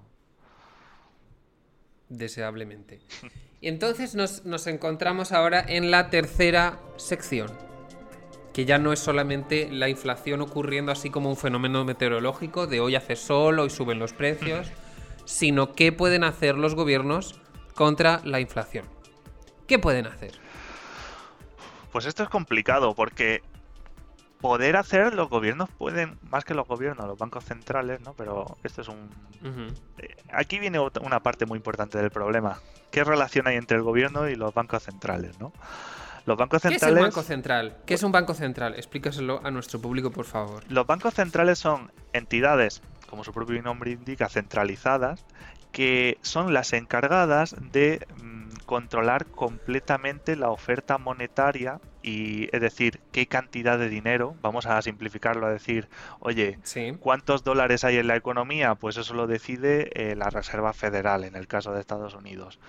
Y esa lo hace mediante varias herramientas, pero en esencia eso es lo que hacen. ¿Y eso es parte de un gobierno o no? Es una pregunta trampa. Se supone que los bancos centrales son independientes y deberían ser independientes, pero lo cierto es que en gran medida no lo son. Siempre van a tener un cierto grado de independencia, pero por ejemplo tienes el caso de Turquía que hemos dicho antes, que cuando un banquero central es independiente, pero cuando hace algo contrario a lo que le dice el presidente, pues lo, quitan de en medio. Entonces, pues tan independiente no eres. Tanto en Estados Unidos como en Europa pasa un poco eso. Los banqueros centrales tienen independencia, pero casualmente suelen estar bastante alineados con lo que quieren los políticos. Luego tan independientes no son. Pero una pregunta, si los bancos centrales tienen que servir los intereses de la gente, tendría sentido que estuvieran que tuvieran algún tipo de control democrático, sí. como es que, que, los pueda elegir la gente de forma indirecta o sea, que, los banqueros centrales. Que un banco, central, que un banco central no esté legislando de derechas si un gobierno es de izquierdas. Eso no tendría del todo sentido. iría un poco en contra del sentir popular. Efectivamente. Entonces, ¿tienen que ser independientes o no? O, por, o sea, porque ahí hay una decisión. Claro, tienen que ser independientes en el sentido de que si te viene un político de turno con, intereses cortoplacistas y eh, quiere ah. ordenarle al banquero central que le dé dinero, eso no debería ser posible. Sin embargo, tienen que estar la política monetaria, como cualquier otra política, tiene que ser una, tiene que emanar del pueblo en cualquier sistema democrático. Entonces, tiene que haber un sistema de por el que se puedan elegir, y de hecho se eligen, se terminan eligiendo por parte de, de los políticos, pero no pueden estar atados en corto. Tienen que tener su propio margen como, como como si fueran funcionarios muy técnicos, ¿no? Ajá. O sea, una especie de mezcla. Entre sí tener control político y al mismo tiempo tener su grado de independencia, como la radio-televisión. Efectivamente, sí. Sí, sí, tiene, es importante que mantengan independencia, pero obviamente tienen que estar vinculados de alguna forma. Y, y ahora es donde ya hemos entendido qué es el Banco Central, qué es lo que hace el Banco Central, qué herramientas son las que tiene para manejar la inflación en este margen ideal que es en el que no estamos? Pues bueno, bueno, para empezar hay que decir también que los bancos centrales tienen, no solamente tienen el objetivo de inflación, que es como el más conocido, sino que, por ejemplo, los bancos centrales de Estados Unidos y de Europa también tienen como, como objetivo eh, propiciar el crecimiento económico, que es como un objetivo comodín que dentro de ahí, pues si tú quieres propiciar el crecimiento económico, pues ahí cabe casi cualquier actuación. Entonces, ¿qué herramienta principal, además histórica, tienen los bancos centrales? Los tipos de interés. Los bancos centrales son las entidades que deciden a qué tipo de interés se presta el dinero al resto de bancos. Y esos bancos mm. son los que... Ah, al resto de bancos. Sí, sí, sí, sí, sí, sí y esto es muy importante, ¿eh? los bancos centrales actúan como los banqueros de los bancos. Uh. Entonces, cuando tú pides un... Cuando el banco necesita dinero, va al banco central y, se lo... Vamos, simplificando mucho, ¿no? Pero va al banco central y se lo pide. Se suele hacer mediante unas operaciones que se llaman repo, que tienen... Hay mucha más chicha ahí detrás, pero bueno. Pero básicamente los banqueros centrales pueden decidir diariamente qué tipo de interés le prestan y le cobran a los bancos, dependiendo del tipo de operación que hagan. Y lo, y lo pueden variar de un día para otro, y de hecho lo hacen. Y dependiendo de si le ponen un tipo de interés más alto o más bajo, el banco se puede permitir dar los préstamos más altos o más bajos, porque como mínimo van a tener ese coste, ese coste base. Entonces, si un banco central quiere que, que fluya el dinero, pues coge y le dice al banco, oye, no te preocupes, te dejo dinero al 0%. Te doy dinero y me lo tienes que devolver simplemente lo mismo. O incluso a veces lo han hecho, de te dejo dinero y te pago por dejarte dinero, que eso es una de las cosas más raras que ha pasado en los últimos años. Sí, esto lo ha hecho Europa, ¿no? del Banco Central Europeo, dártelo al menos 0,25%. Sí, sí, sí, sí, De yo te doy un poquito. Esta parte ni me la devuelvas. pero lo demás sí, pero esta parte ni. No. Pero esto es muy importante. ¿Eso es bueno? Eso es raro. Vamos a decir que es raro porque va en contra de todos los principios de generación de incentivos que teníamos puesto hasta ahora. Pero como hemos dicho antes, cuando la población o el sistema termina adaptándose, se convierte en un juego de expectativas. Es decir, si el Banco Central se puede ver que va a seguir haciendo más o menos lo mismo, pues la gente se termina adaptando. En general, yo personalmente creo que no es muy positivo porque rompe los incentivos que tienen los bancos para comportarse bien y prestar dinero a la gente y que la economía fluya. Aquí es que hay un problema. Y es ¿Cuál? La, idea del Banco Central, la idea del Banco Central es la siguiente. Yo le presto el dinero a un tipo de interés muy bajo, incluso a veces negativo, al banco y que ese banco le deje dinero a bajos tipos de interés a la gente. Así la gente podrá invertir en negocios, crear lo que sea y que funcione. Problema. Sí. En la crisis del 2008, uno de los problemas principales fue que los bancos daban préstamos sin básicamente comprobar nada de a quién le estaban dejando el dinero y eso supuso una acumulación de deuda en gente que no tenía ninguna capacidad de solvencia, que fue uno de los multiplicadores que hizo que la crisis del 2008 fuera tan grave. Desde el 2008, la cantidad de regulación que se ha creado para vigilar estrictamente que a quien tú le dejas el dinero es de fiar, por así decirlo, es gigantesca. Entonces tienes un problema que el Banco Central te está dando un montonazo de dinero barato para que tú se lo dejes a la gente que lo está pasando mal para que pueda crear negocio o lo que sea, pero tu banco que recibes ese dinero no se lo puedes dejar a la gente porque la normativa nueva que te prohíbe, te prohíbe dejarle a ese tío que ahora mismo no tiene recursos para devolvértelo. Eso, eso es un problema histórico, pero que ahora se ha agravado mucho que se suele, se suele decir que el mecanismo de transmisión de la política monetaria está roto. Es decir, la cadena que une el Banco Central con el banco, contigo como persona al final, está un poco roto, en el sentido de que el banco no tiene libertad para dejarte ese dinero. ¿A que, a que acierta un problema? ¿Qué te apuestas? El Banco Central le deja dinero a los bancos a un tipo barato. Sí. Entonces, los bancos, en vez de prestárselo a la gente, lo invierten en productos de inversión de alto riesgo y así ganan muchísimo dinero en vez de estimular la economía y se hacen ultra ricos. ¿Esto ocurre? Eh, no del todo así, pero por ahí van los tiros. En el sentido de el banco, el banco muchas veces, aquí hay que decirlo, no es una entidad malvada que esté ahí haciendo eso, sino que sobre todo desde hace desde la crisis anterior están bastante atados de pies y manos. Los que no están atados son las grandes entidades de inversión.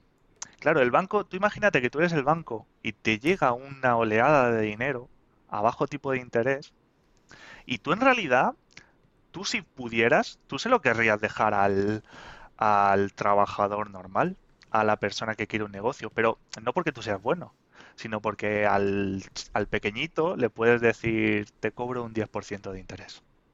Mientras que si te llega... Y ganan un 10%. Claro, pero si te llega un gran fondo de inversión o lo que sea y te pide mil millones y tú le dices que le vas a cobrar un 10%, ese tío te dice, mm, pero ¿de qué vas? Porque ya no, no, estás hablando con Pepito de la calle, estás hablando conmigo, a mí me das un tipo de interés más bajo y si no me lo das tú, me voy a otra entidad y lo consigo. Entonces a los bancos, por puro interés propio, les convendría más poder dejarle el dinero a la gente eh, de nivel medio. ¿Qué pasa? Que eh, por sistemas de control del riesgo y tal que hay, que en cierto sentido están muy, muy bien puestos, porque el no ponerlos fue uno de los motivos que nos llevó a la crisis anterior. Pero al mismo tiempo tenemos el problema de que el dinero no está llegando a la gente que necesita llegarle, ¿no? Es como esa disyuntiva de no puedes no tener riesgo y dejarle el dinero a la gente que más lo necesita, que es la gente que obviamente más riesgo tiene, porque es la gente que, que se está jugando el tipo a nivel en la primera línea económica, por así decirlo. No sé si me he explicado bien porque es un poco lioso el tema, pero... No, sí, sí, sí, sí, sí. Y es un poco trágico. Ok, entonces una de las herramientas los tipos de, de la política monetaria son los tipos de interés, pero el sistema por el cual esa herramienta luego se traduce en un mejor nivel de vida de la gente no necesariamente está funcionando y los bancos, eh, la banca comercial se está viendo en la tesitura de o prestar menos o meterse más en banca de inversión. Sí. O por norma general, quien puede pedir esos préstamos son más la gente de banca de inversión. Otra medida económica. ¿Qué pueden hacer los bancos centrales? Los bancos centrales, otra medida que pueden tomar eh, y que de hecho en esta, en esta situación que estamos ahora es bastante más posible que puedan tomarla, es que en vez de simplemente tomar tipos de interés diferentes, tú durante un tiempo vas acumulando activos, normalmente financieros o normalmente relacionados con el mercado mm, más importante con el que estés tratando. Y una manera diferente que han tenido de inyectar dinero previamente ha sido comprar activos. Han comprado activos, entonces el Banco Central se queda, ponte que compra eh, activos relacionados con hipotecas, y se los queda el Banco Central. Y el dinero con el que los ha comprado, que se los ha sacado de la chistera, ha entrado en la economía. Pues ahora lo que puedes hacer es simplemente lo inverso. Si la inflación, que puede entenderse como una sobreabundancia de, dinero, es el problema y tú tienes un montón de activos, una cosa que puedes hacer es vender esos activos y cuando te llegue a ti el dinero, tú ese dinero lo encierras, lo destruyes, lo ah. anulas y de esa manera estás extrayendo dinero de la economía. O sea, es lo contrario de lo de impriman más moneda. Efectivamente, efectivamente. Es, es euro que entra al Banco Central, euro que no sale. Sí, se acabó. Efectivamente. o peso que entra al Banco Central mexicano, peso que no sale. ¿Y cómo se hace eso? Vendiendo lo que el Banco Central tenga. Claro, vendiendo normalmente eh, lo que el Banco Central antes. Esto es importante porque tiene que el Banco Central haber, desde años antes, haber escogido inyectar dinero en la economía no solo mediante los tipos de interés, sino habiendo comprado activos. Esto, por para ejemplo. vender cosas tienes que tenerlas en primer lugar. Efectivamente. Esto, el Banco Central de Japón es el caso más destacado de todos ellos. Aunque lo hacen ¿Porque todos. ¿Lo hizo o porque no lo hizo? Porque lo hizo, porque lo hizo. De hecho, ah, llega el punto absurdo de que mm, creo que el Banco Central de Japón tiene como más de la mitad de toda la deuda de Japón. Ok. Vale. Y ahora vuelvo a esta frase tan, tan paradigmática que he dicho antes. Imprimir más moneda. ¿Eso? ¿Eso qué es? ¿Eso es bueno? Bueno, De hecho... Quantitative easing. Sí, de hecho el quantitative easing es, un conjunto de medidas... ¿Es imprimir más moneda? Eh, sí. cuando, cuando te he comentado antes que todo el mundo copió la estrategia de Japón para crear, para salir de la crisis anterior y todo lo demás, básicamente era esto, era el quantitative easing. Y la verdad es que es un conjunto de medidas. Normalmente cuando decimos que se está imprimiendo dinero, aunque sea, y los memes sobre imprimir dinero son una maravilla, no sé si has visto alguno, pero son geniales. Evidentemente. Y, pero realmente la, mayor parte de dinero que se está inyectando en la economía no se hace creando o imprimiendo más billetes, sino que se hace precisamente con esto que te he dicho de, de comprar activos, de yo saco dinero ah. digital normalmente Saco dinero, te compro un activo y ese dinero ya ha entrado en la economía porque, porque yo te lo he dado al comprarte ese activo. O mediante los tipos de interés. Si yo quiero que haya más dinero en la economía, Lo único que tengo que hacer es bajar los tipos de interés, así los bancos me van a pedir más dinero, porque va a haber más gente demandando préstamo, porque si, el, si a ti te dan un préstamo al 0%, pues es más probable que lo pidas antes que si te lo dan al 10%. Si te van a pedir que pagues un 10%, igual te lo piensas dos veces, igual te buscas otra forma. Pero si te lo van a dar al 0%, dices, oye, pues trae y ya se me ocurrirá algo en lo que utilizarlo. Y esta era una de las maneras principales que han tenido de inyectar dinero. Entonces, cuando hablamos del quantitative easing, hay un conjunto de medidas, son bastante grandes, pues tenemos la compra de activos, la, la compra de activos que es algo que se ha multiplicado muchísimo en los últimos años, y la expansión por intereses. Entonces realmente... O sea, no es solamente ir, ir a la fábrica de moneda y timbre y decir, venga, a sacar billetes. De hecho, no, no solamente, o sea, no es que no solamente sea eso, es que esa es la menor, con muchísima diferencia de todas las cosas que se hacen. Luego, ah. la, idea de la, la, maquinita imprimiendo dinero, de hecho, prácticamente no ocurre. ok. Ok, vale. Ok. Good to know. Em, luego hay una herramienta de política monetaria contra la inflación que a los economistas les suele dar alergia. Pero a mí no. Que es fijar precios. Em, yo he estado leyendo que, por ejemplo, en la crisis del petróleo, que creo que estaba Nixon, estaba Nixon y si no estaba, pues yo digo que estaba, eh, lo que hicieron fue fijar precios de que las cosas no podían subir de precio durante los siguientes seis meses y luego en los siguientes meses se fue relajando poquito a poco y eso hizo que la espiral inflacionaria parara, parara en seco y luego ya se volvió a flexibilizar el mercado poco a poco y ya volvieron a una economía de mercado y no son un país comunista ni China ni nada así. Entonces, fijar precios, según yo, funciona. Funciona dependiendo, de hecho, el ejemplo que has puesto es perfecto porque te muestra por qué funciona y por qué no funciona. O mejor dicho, te ah. muestra cuándo funciona y cuándo no funciona. Es decir, si tu inflación, como en el caso de Estados Unidos en los 70 con toda la crisis del petróleo, tiene un punto focal, tiene, un tiene una fuente, en este caso el petróleo, la economía entera americana es dependiente al máximo nivel y más en aquel entonces del petróleo, el petróleo empezó a subir muchísimo de precio porque básicamente les estaban haciendo un ataque político y ellos lo que decidieron era cortar, eh, intervenir el mercado para que ese ataque político a través del mercado de petróleo no se contagiara al resto de su economía. En esas situaciones, un control de precios sí puede funcionar. Y... Pero puede funcionar además perfectamente. Sin embargo, cuando tú tienes un problema general de inflación, en el que está pasando en todos los ámbitos, que se está contagiando a los salarios y todo lo demás, el control de precios es muy difícil que te funcione. No porque igual si tuvieras el poder necesario pudiera funcionar, sino porque es muy difícil que cualquier estado, sobre todo hoy día con la interdependencia comercial que tenemos, un Estado pueda aguantar hacer eso. Es decir, si tú pones controles de precios, casi todas tus importaciones y exportaciones van a empezar a tener problemas. Y esos problemas tú los vas a tener que suplir de alguna manera, que tengas básicamente unas reservas de dinero gigantescas con las que compensar esto. Y casi ningún país las tiene. Nuevamente, ejemplo muy claro, Turquía. Turquía hace muy poco, hace un mes y pico, intentó hacer un truco, un truco muy chulo. Que, Estos turcos. Sí, sí, sí, sí, además, increíble.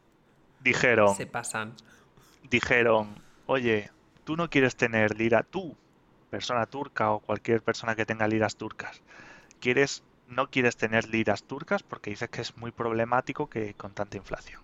Pues mira, yo lo que voy a hacer es que todo el dinero que tengas en liras en el banco, cuando tú te lo vayas a llevar, te voy a meter más liras para que en conjunto tengas el mismo valor en dólares que tenías al principio.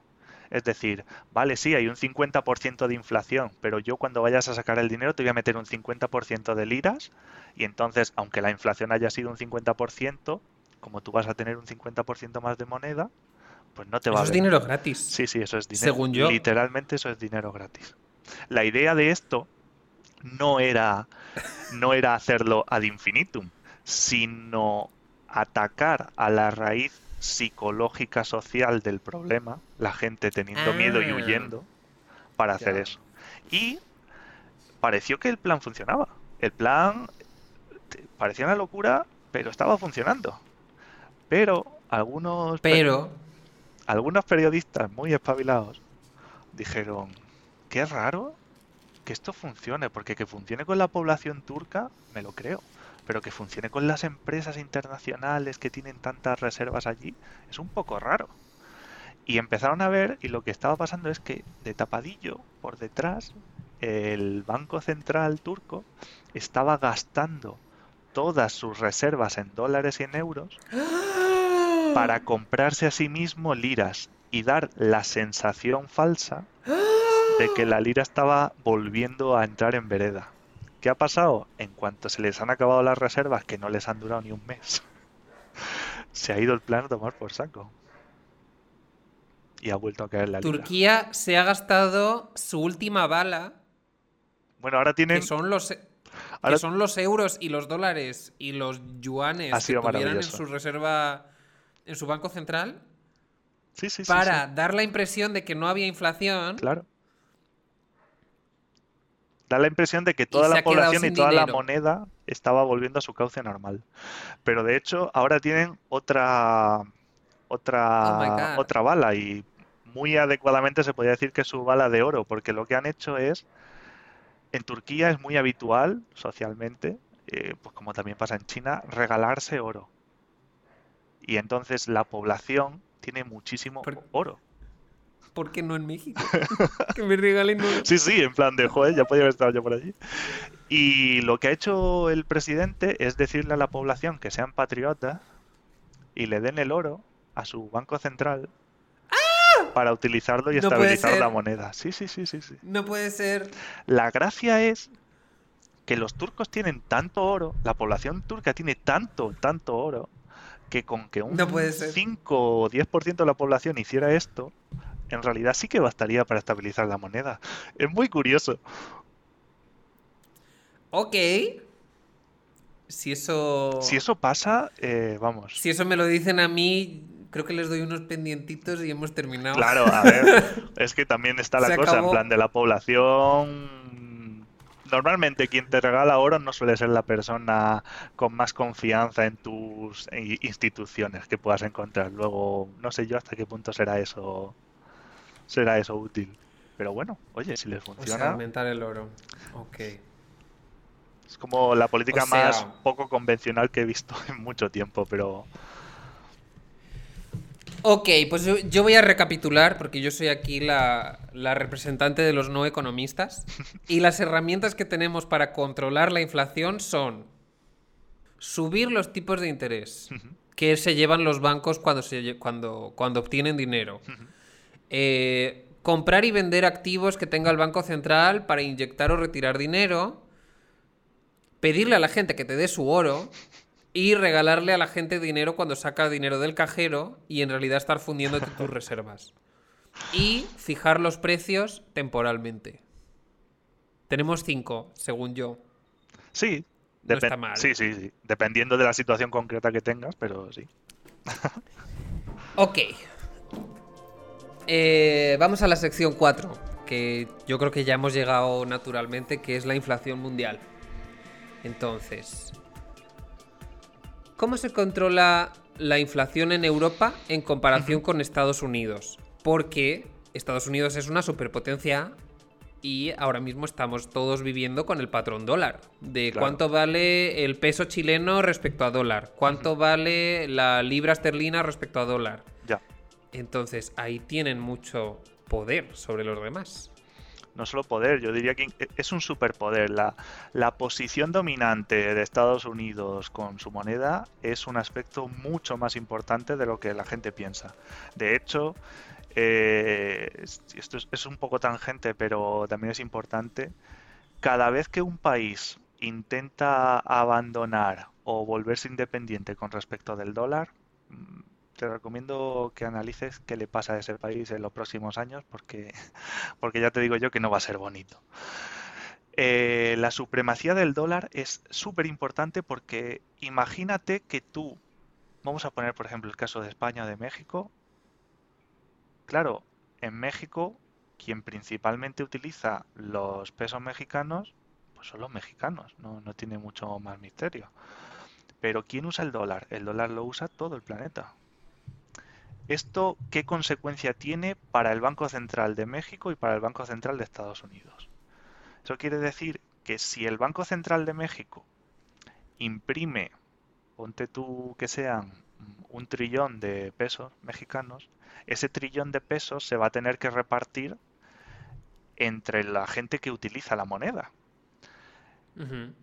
Que van a ser sola, principalmente los mexicanos. Entonces, como va a haber menos gente use esa moneda, la devaluación que van a sentir esas personas es más alta.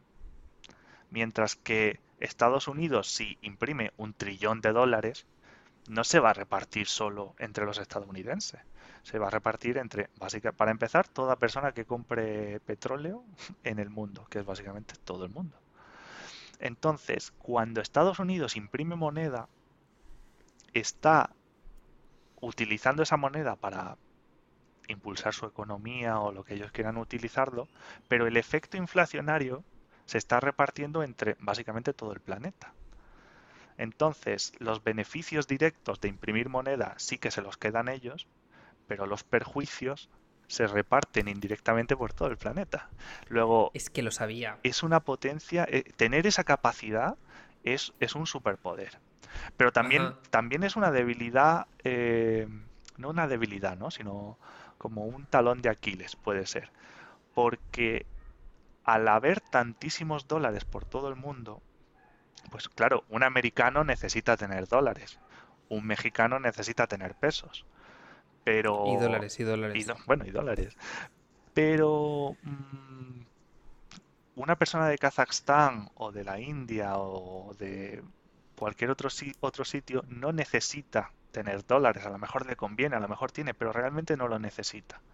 Entonces, en el momento que se pueda percibir que la moneda americana es un problema en el sentido de, pues igual que cuando hay mucha inflación, los turcos huyen de la lira turca, pues cuando haya muchísima inflación del dólar, la gente tiende a huir de esa moneda. Pero claro, como hay tantísima moneda y está en todo el mundo, quien solo la puede comprar porque es quien realmente la necesita son los americanos. Entonces se da la vuelta a la balanza. Si antes tu ventaja era que yo imprimo moneda, me quedo el beneficio y el perjuicio se reparte entre todo el mundo, cuando la gente huye del dólar, pues huye todo el mundo. Es una inundación. Es decir, Estados Unidos podría pasar de tener un poco de inflación a tener hiperinflación en, en muy poco tiempo. Precisamente por este, por este fenómeno. Es un caso extremadamente raro. Esto no se daría y dudo mucho que se vaya a dar. Y si se da, es algo que vamos a recordar todas nuestras vidas. ¡Qué horror! Se inundaría el mercado de dólares y, claro, esos dólares pasarían a valer nada. Imagínate. ¿Y este susto que me acabas de dar como vecina de los Estados Unidos? Uf, ¿Y este susto? A vosotros os vendría especialmente mal, sí. bueno. Pues sí, porque es que aquí en México, o sea, en, México están los pesos y están los dólares y es como si hubiera dos monedas a la vez. O sea, yo puedo ir a la cafetería de la esquina y pagar en dólares. Sí, hostia. Otra cosa es que no lo hago porque no soy tonta, porque mm, eh, en vez de valer 21 pesos un dólar, vale 18 en la cafetería. Entonces es como. El truquito. ¿Tú te crees que yo te voy a dar 3 pesos por cada dólar? Pues no. Pero pues sí es como la moneda la segunda moneda. Sí, sí, sí, sí, sí, Pues yo no quiero eso, Guillermo. O sea, haced algo los economistas, porque yo no quiero nada de eso. Claro, y esto viene un poco relacionado con, con el ámbito internacional. ¿Por qué está haciendo Estados Unidos esto? Porque Estados Unidos, y ya lo sabemos todos, está en, en una guerra de supremacía, potencia económica con China. Entonces, no, no sé si quieres que entremos ahí ahora o lo está realmente. Sí, no, ya estamos en la sección internacional, ah, ya podemos ir. Pues bueno. ¿Está realmente o no? Sí, yo creo que sí lo están. En no, en el sentido comercial, sino en el sentido eh, de que tanto Estados Unidos como China quieren tener esa posición de supremacía. Es decir, China sabe, claro, que, no va a querer tener ese, superpoder. Y China, de hecho, ya varias veces lo ha intentado y, ha hecho cosas como casi todo el petróleo del mundo se negocia en dólares. Si tú eres español, mexicano, argentino, mm, checoslovaco, da igual, tú tienes, si quieres comprar petróleo, lo tienes que comprar en dólares. Entonces tú necesitas dólares. China hace unos años intentó que también se pudiera comprar dólar eh, petróleo con yuanes. Lo que pasa es que le ha salido mal, bastante mal. Pero te habla muy claramente de cuáles son las aspiraciones que tiene China. China tiene una aspiración completamente legítima, entiendo yo, de querer ser potencia mundial y querer ser una referencia. Entonces, la cosa está muy clara, no puede haber dos líderes mundiales realmente no puede haber dos líderes mundiales, siempre va a haber uno que tenga la supremacía e-, económica. Y eso es lo que quiere tener China y eso es lo que Estados Unidos no quiere que pase. Pero de ahí a que sea una guerra. No creo que sea Teniendo en cuenta que esto no es como la Unión Soviética y Estados Unidos. China y Estados Unidos son sus mayores aliados comerciales el uno del otro. Y son súper aliados comerciales, y es verdad, y son en este sentido pues interdependientes, y, y, no creo que vayan a entrar nunca en una guerra a un nivel destructivo. Pero sí que es verdad que a ambos les interesa que el otro no prospere a nivel de influencia internacional a partir de cierto punto. Porque en el momento que China gane suficiente influencia, va a poder esta, esta treta que, hemos dicho de intentar hacer que el petróleo se denomine en yuanes, va a tener el poder político y económico suficiente para hacerlo. Entonces, en este sentido, en cuanto pueda hacerlo, lo va a hacer. Y el simple hecho de que lo haga, incluso aunque también se siga comerciando con el petróleo en dólares, ya le va a quitar una gran parte de este superpoder que hemos comentado antes.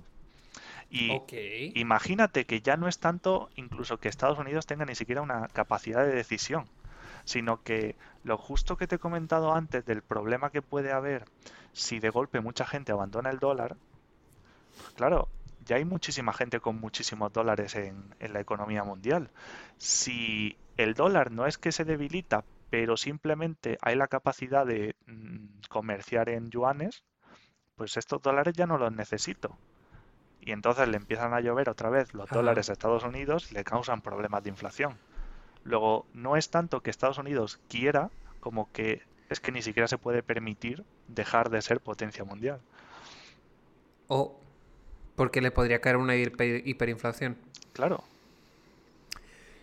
Y realmente todo este tema del petróleo no es casual que estemos hablando de él, porque eh, los precios de las materias primas tienen mucho que ver con la inflación y, y las subidas de precios generalizadas en un país.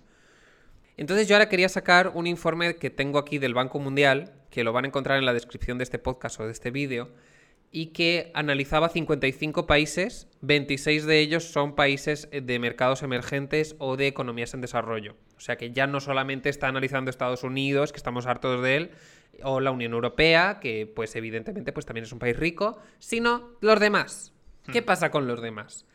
Y lo que contaba este informe es que tiene muchísimo que ver con las materias primas, porque de, todas las crisis que ha habido en los últimos 50 años, en, eh, que sean crisis globales de inflación, el 40% de ellas ha tenido que ver con shocks de los precios del petróleo momentos en que los precios del petróleo han, dado un pico eh, súbito, tienen una altísima coincidencia en todos estos países con eh, entrar en un proceso inflacionario. O sea que realmente en estos casos no tiene tanto que ver con cómo están los salarios y cómo está esta relación con el, entre el capital y los, y los sueldos, sino más bien que suben los precios del petróleo de repente y eso eh, se, lleva a tu país por delante, por lo menos los siguientes tres o cuatro años. Y eso fue así en 1975, en el 82, en el 91 en el 2009. Y la coincidencia es total. ¿Y qué hacemos con eso? Bueno, aquí yo creo que para empezar también hay que indicar que correlación tampoco es eh, causalidad, aunque en este caso sí que sí que son sí que son en parte la causa, pero no son los principales culpables muchas veces. Quiero decir, un, un, golpe, en los, un shock de los precios del petróleo puede actuar como un catalizador de otros problemas que ya se hayan ido acumulando en, economía, en la economía global. Entonces, es el procedimiento podría ser un poco como se han ido generando unas, unas tendencias internacionales que te han generado ciertos puntos débiles tú no te has ido dando cuenta de esos puntos débiles, o más bien no te has querido ir dando cuenta. Y el shock de petróleo es el que de golpe pone de manifiesto toda esa tensión que se ha ido acumulando y parece que ha sido culpa del petróleo, pero realmente hay políticas de bancos centrales y todo lo demás durante eh, los años anteriores que han tenido ese efecto. Sí que es verdad que para las economías, sobre todo pequeñas, o las economías que se suelen eh, denominar como tomadoras de precios, es decir, que son economías pequeñas que no pueden influir a nivel internacional en los precios de un bien y muchas veces que son dependientes de a lo mejor uno o un par de sectores que forman gran parte de su economía. En ese sentido, ¿qué puedes hacer cuando tienes un shock de petróleo? Pues puedes hacer, puedes hacer muy poco. Una de las medidas que sí que se pueden tomar y que algunos países toman es establecer reservas, eh, utilizar derivados de cobertura, aunque es un poco raro que lo hagan a nivel nacional. Pero, por ejemplo, yo diría que en las últimas, desde la crisis del 2008 básicamente, nos hemos vuelto bastante más resistentes a todas esas cosas. De hecho, no sé si, no sé si os sabéis, pero una cosa muy curiosa, el año pasado el precio de petróleo estuvo en negativo, en plan, estuvo en menos 50, menos 40 y pico dólares fue durante muy poco tiempo, pero, pero sí, fue una cosa que nunca jamás se había visto. Y... Ah, es verdad, que te pagaban por llevártelos. Sí, sí, sí, sí, sí, sí. Y eso fue por un tema Llévense mis barriles de petróleo, por favor. De derivados de petróleo y cosas por el estilo.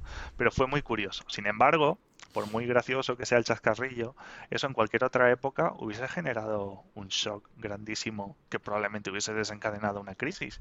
Sin embargo, claro, dentro del dentro de la marabunta y de la fiesta que ha sido 2020-2021 fue como, bueno, sí, otra cosa más que me estás contando. Pero esto, ¿por qué pasa? Porque antes estábamos, todo el planeta era muchísimo más dependiente de la producción de petróleo de, sobre todo, principalmente, Oriente Medio. Y lo que está pasando desde 2012, 13 o por ahí es que eh, y esta es una de las cosas que tenemos que sí que tenemos que darle un poco de gracias a Estados Unidos. Estados Unidos ha desarrollado y Canadá una economía de producción de petróleo muy potente por fracking, que, la verdad es que no es como la mejor práctica que te puedas echar a la cara, pero lo que ha hecho es que funciona como una especie de, mm, de parachoques. Cuando hay problemas de producción o de suministro en Oriente Medio, Estados Unidos y Canadá son capaces de adaptar su producción para compensarlo. Y el mundo parece haberse hecho muchísimo más resistente a los shocks de petróleo ahora que hace unos años. Pero hasta, hasta esto, hasta el 2015, un shock de petróleo puede hundir una economía, sobre todo una economía pequeña, muy fácilmente. Y esto es gracias al fracking.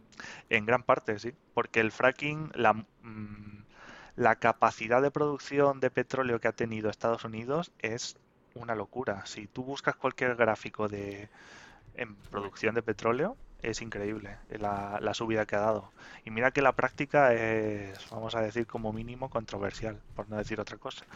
Pero a efectos mundiales, ¿no? En lo que nos afecta más directamente a las economías que no somos Estados Unidos, es en eso. Qué fuerte. Yo como yo como mexicana honorífica, igual que Chabela Vargas, yo tengo que decir aquí una cosa. No sé cómo afecta en los porcentajes, pero eh, si vamos a darle las gracias a Estados Unidos por su producción de petróleo estabilizando los precios globales, Hay que decir que el petróleo de Estados Unidos en buena parte también sale de México. Sí, es verdad. Porque está robado a través de un tratado posterior a la guerra y la invasión de Texas en el siglo XIX y que tenemos prohibido constitucionalmente refinar nuestro propio petróleo, so pena de que nos invadan eh, de acuerdo a ese tratado. Así que gracias México también, ¿eh? Cuidado con Hostia, eso. yo no tenía ni idea de eso. no, no, no. Eh, México no puede refinar su propio petróleo de acuerdo a ese tratado de paz. Paz de que no te vuelvo a invadir si me das todo tu petróleo, todo tu crudo, para que yo lo refine. O te invado. De nuevo. Y no te quito solamente Texas y California y casi te quito Baja California Sur y Nuevo México y Arizona y todos esos países que se llevó. Entonces, cuidado con eso. No, no, sí, sí, sí. Es, además es que eso está en nuestra constitución y en el tratado de... En el Telecán, en el Tratado de Libre Comercio del Atlántico Norte. Y por eso... Y, eso, es, eso es parte de la, también de la riqueza de los Estados Unidos. De que viven a partir de ese tratado criminal. Sí, sí, sí, sí.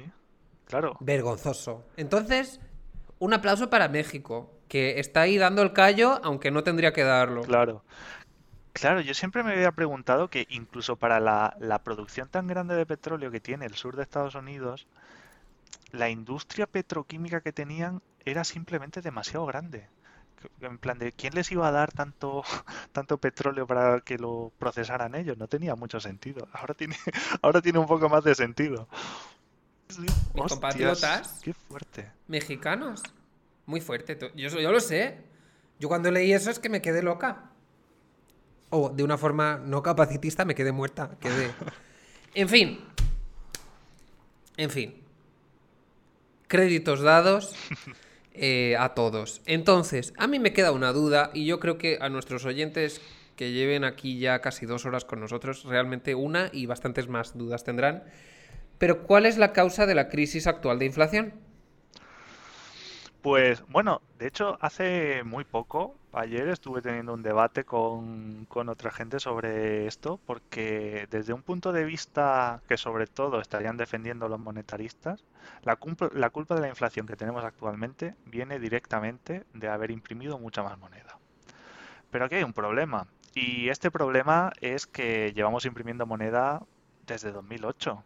¿Y por qué se da ahora y no en 2016 o en 2017? obviamente la, la pandemia ha supuesto un aspecto muy diferencial. Y esto está relacionado con lo que te he dicho antes de por qué los bancos no podían llevar a lo que viene siendo la gente realmente el dinero. Podríamos decir que sí que ha habido durante desde el 2008 un montón de inflación, pero lo que ha pasado es que la inflación se ha ido al mercado financiero. Por eso, si tú ves los gráficos de la bolsa desde el 2008, son prácticamente rectos, son una subida gigantesca y nunca antes vista en la historia. Eso es porque casi todo el dinero que se ha venido imprimiendo se ha ido directamente al mercado financiero. Y eso es un, eso es un problema. El, problema el problema que tenemos ahora es que mucha gente durante esta crisis, sobre todo, por ejemplo, eh, sobre todo en los países donde más programas sociales se han hecho, ha aumentado su tasa de ahorro una barbaridad. Y ha aumentado su tasa de ahorro, por un lado, porque les han estado dando mm, pues las ayudas que había que dar para que la gente pudiera aguantar, y por otro lado, pues porque no podían salir a gastar pues prácticamente nada. Entonces tienes la doble situación de que la gente ahora puede salir a consumir y que además tienen de media más ahorros, digo de media porque esto de decir esto de decir que la gente está súper bien ahora con más ahorros y tal, bueno, pues obviamente tiene unos sesgos gigantescos entre qué persona y qué tipo de persona, pero bueno. Sí, habría que preguntar eso. Es que eso ahí hay mucho que cortar. a mí no me han preguntado. esa encuesta no me han preguntado. Sí, sí, sí, es que a mí tampoco, ¿eh? Pero el problema que tenemos ahora es una conjunción de que las políticas monetarias que hemos tomado desde la crisis del 2008 empiezan a poder trasladarse a la economía real como contraparte de la economía financiera. Entonces, el problema que tenemos es, incluso aunque tomemos medidas para parar la inflación, ¿vamos a poder parar el acumulado de más de una década de impresión de moneda o no vamos a poder hacerlo? ¿Esto es la crisis de 2008 quitándose la careta y siendo ella otra vez? Sí, un poco sí, la verdad. La verdad es que es, una mezcla. Porque. ¡Suélteme el brazo, señora! Y esto viene en relación con lo que habíamos hablado antes de qué herramientas tienen y no tienen los bancos centrales. Lo que habíamos dicho de subir los tipos de interés funciona hasta cierto punto.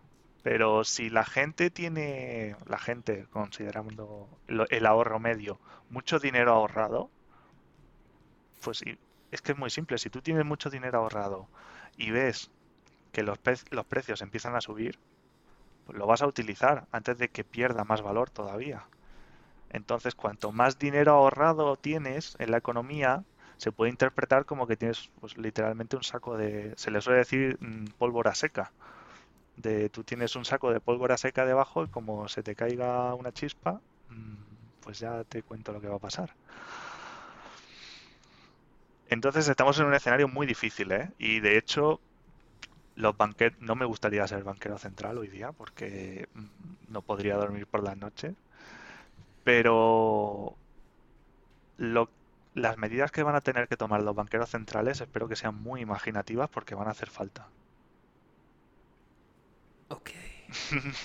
es un poco cenizo, lo sé, pero. Eh, eh, ok. No soy muy positivo ante el futuro. Yo tenía aquí dos preguntas de cierre, te las voy a hacer. Sí, sí.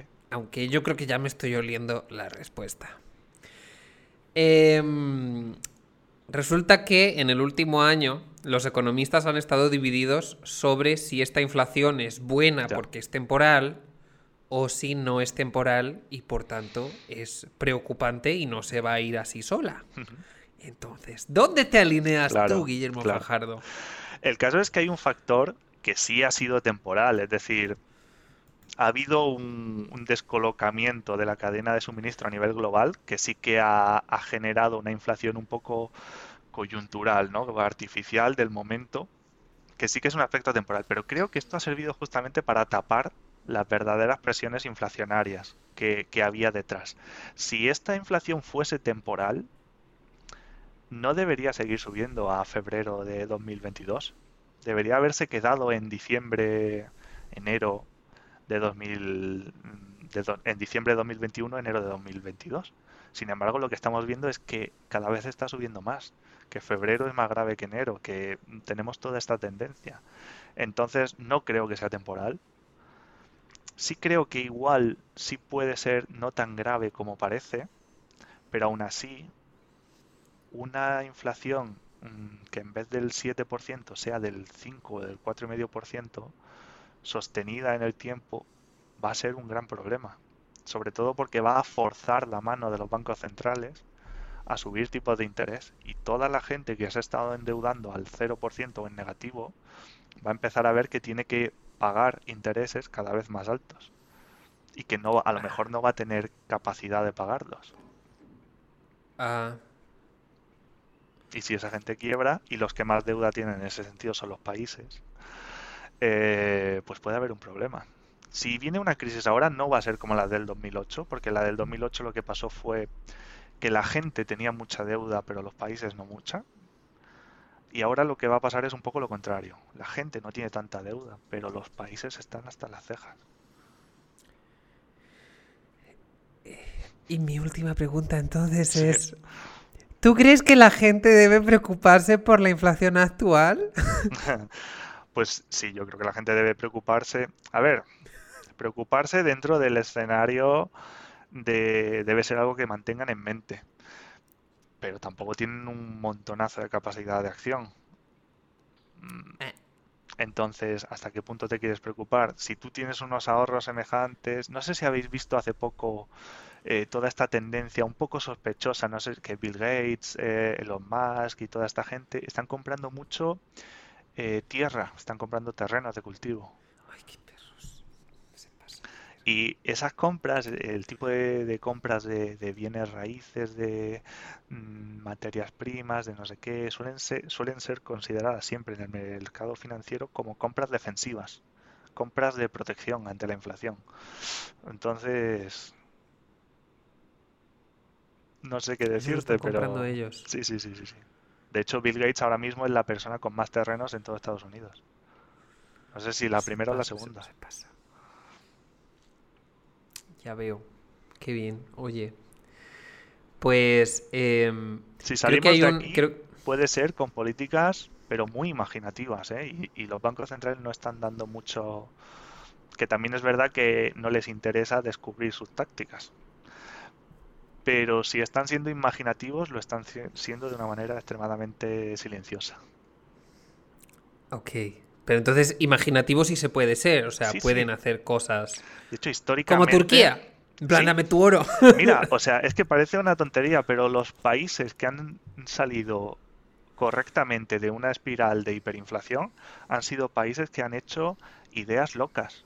Ideas locas y les han salido bien. Creo que hay un ejemplo súper bueno de Brasil, que salió de una hiperinflación, y lo hizo todo con métodos de psicológicos para engañar a la población. Y funcionó, funcionó perfectamente.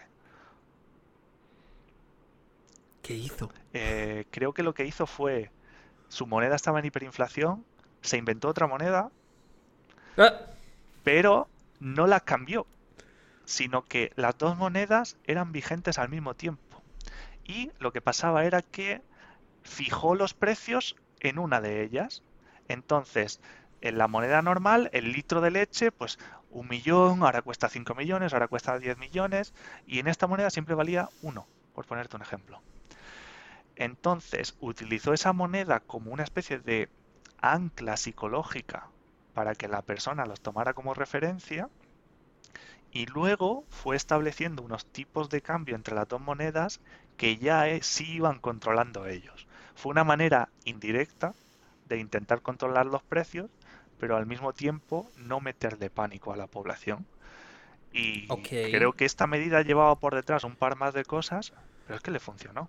Y esa medida era pues si no me equivoco, había un montón de economistas y, y probablemente el consenso general diciendo, bueno, esta gente se ha flipado muchísimo, esta gente está ya haciendo la locura, a ver si le sale, pero es que la situación de hiperinflación es una situación de locura, no vas a poder salir diciéndole a la gente, no, cálmate, todo va bien. Tienes que hacer una idea rompedora. O sea que ahora recuperando lo que decía antes de las herramientas para para combatir la inflación, esto es tanto una cuestión de bancos centrales y econometrías y cosas así, como una cuestión sociológica de cómo calmar un pánico inflacionario entre la población. Completamente. A mí, como, como persona que vive en México y mexicana y todas estas cosas, a mí me gustaría que mi banco central y mi, y mi gobierno hicieran algo, porque no están haciendo nada en mi honesta opinión. Es que muchas veces, muchas veces lo hacen de callado. Los precios están yéndose fuera de control. Porque la gente está eh, muy en pánico, muy de. Es que si no los subes, si no los subo yo, los vas a subir tú. Claro. Ese es el punto clave que, que, es más problemático porque incluso aunque todo este, este efecto de inflación que hemos sufrido hasta ahora sí que fuese realmente un tema coyuntural de la cadena de suministro a raíz del COVID y tal, si eso cala en la psique colectiva y cambia el comportamiento a nivel de actuación ante los precios y los salarios, es que vas a tener el mismo resultado.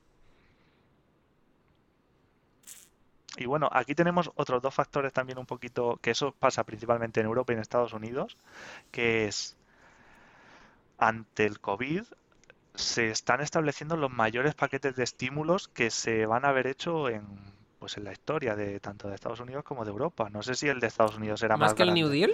No sé si eso te iba a decir justamente que no sé si este es más grande que el New Deal en términos armonizados, creo que no. Pero aún así es gigantesco.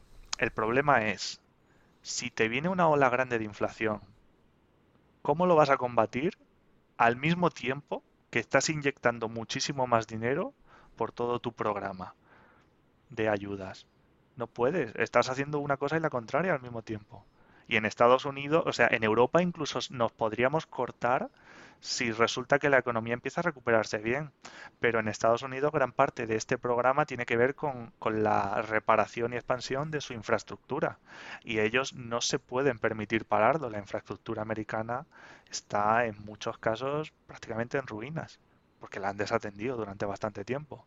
Entonces ellos no pueden permitirse no reparar su infraestructura. Entonces, ¿quieres inyectar, quieres retirar dinero de la economía al mismo tiempo que inyectas el mayor paquete de estímulos, estás haciendo una cosa y la contraria, te estás pisando un poco. Entonces es difícil que si la inflación se dispara puedan controlarla sin no hacer un sacrificio gigantesco.